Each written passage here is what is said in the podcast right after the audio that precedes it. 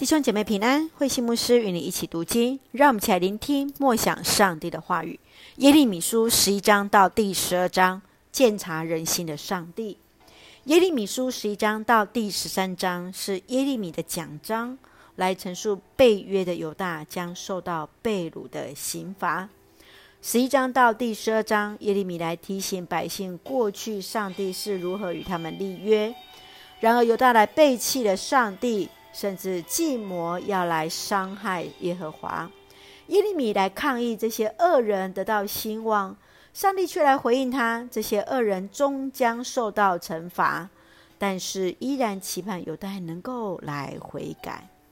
让我们一起来看这段经文与默想，请我们来看第十一章二十节：上主万军的统帅啊，你是公正的审判官。你鉴察人的心思意念，我把我的案情交在你手中，求你让我看见你替我伸冤。当耶利米生命受到威胁，他没有抵抗，而是向上帝呼求，求上帝为他伸张正义。亲爱的弟兄姐妹，当你受到误会或伤害时，你如何去应对呢？信仰为你带来什么样的力量和帮助？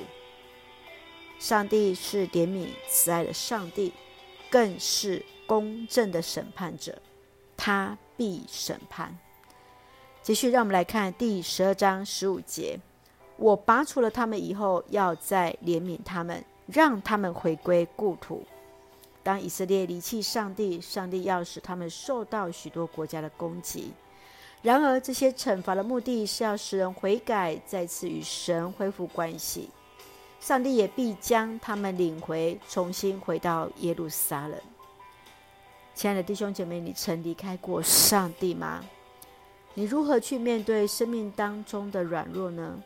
如何在困境当中依然持守对上帝的信，看见上帝的带领？神愿主怜悯我们，带领我们。即便曾经离开，上帝必带领我们再次归回。一起用十一章二十节作为我们的金句：你鉴察人的心思意念，我把我的案情交在你手中，求你让我看见你替我伸冤。是的，亲爱的弟兄姐妹，也许我们都有在那呃软弱的时刻、受误会的时刻，让我们都将这一切。带到神的面前，一起用这段经文作为我们的祷告。亲爱的天父上帝，感谢您所赐丰盛的恩典，一路与我们同行。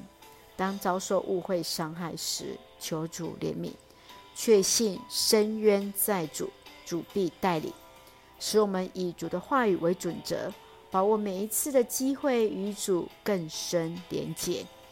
圣愿主赐福在我们所爱的教会弟兄姐妹身心灵健壮，保守我们的国家台湾与执政掌权者有主的同在，使用我们做上帝恩典的出口。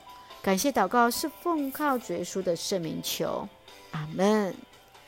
弟兄姐妹，愿上帝的平安与你同在，大家平安。